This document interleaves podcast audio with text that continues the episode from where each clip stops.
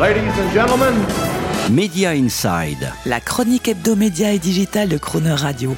Terence Derieux. Parlons un peu cette semaine de ces abonnés dont vous faites certainement partie, qui souscrivent à Netflix, Spotify, Amazon Prime ou Canal ⁇ car pour ces plateformes, le nerf de la guerre, c'est vous. Et la loi des reins est la suivante, un bon abonné est un abonné qui souscrit un abonnement payant pendant longtemps. C'est le cœur du business de ces acteurs.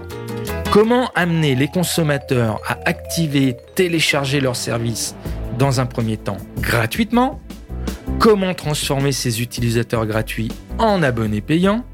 Et comment arriver à garder ces abonnés payants en les fidélisant sur la période la plus longue possible? Voilà les questions qui taraudent tous les marketeurs de ces plateformes, c'est leur tourment quotidien. Chez Disney ⁇ l'angoisse du moment s'appelle Verizon. L'opérateur américain a rendu disponible le service Disney Plus pendant un an, jusqu'en novembre 2019, à ses 9 millions d'abonnés Verizon Mobile. Depuis plusieurs semaines, le service Disney Plus est donc devenu payant, laissant l'entreprise aux grandes oreilles, totalement stressée face à la question suivante combien parmi ces 9 millions d'utilisateurs gratuits de Disney Plus vont devenir des abonnés payants?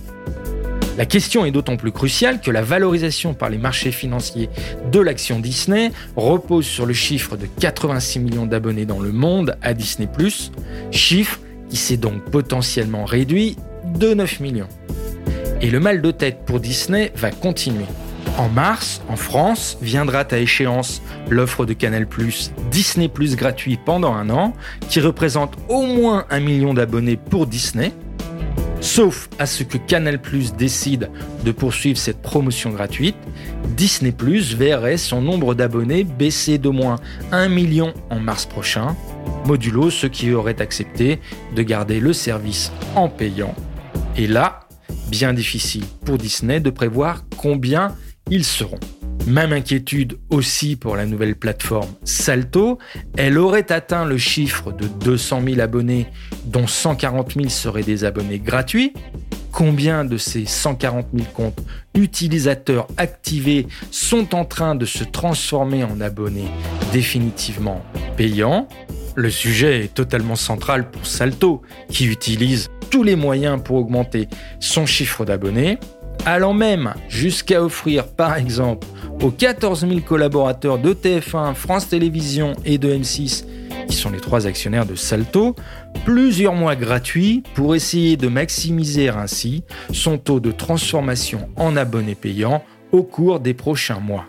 Dernier exemple qui montre là encore à quel point il est compliqué de transformer des utilisateurs gratuits en abonnés payants, c'est celui de la nouvelle offre de streaming HBO Max aux États-Unis, qui a été offert aux 28 millions d'abonnés existants au service de télévision HBO, mais qui n'aurait vu qu'à peine 50% d'entre eux activer le service HBO Max.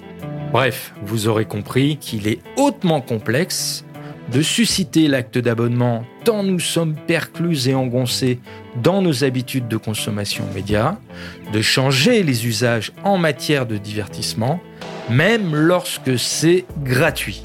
La conquête des abonnés dont vous faites partie pour les opérateurs audiovisuels n'est décidément pas un long fleuve tranquille, encore plus lorsqu'on sait que la valorisation des cours de bourse de ces acteurs se calcule systématiquement comme un multiple des revenus de leurs abonnés payants. Retrouvez Media Inside chaque mercredi à 7h45 et 19h45 et en podcast sur le chronoradio.fr.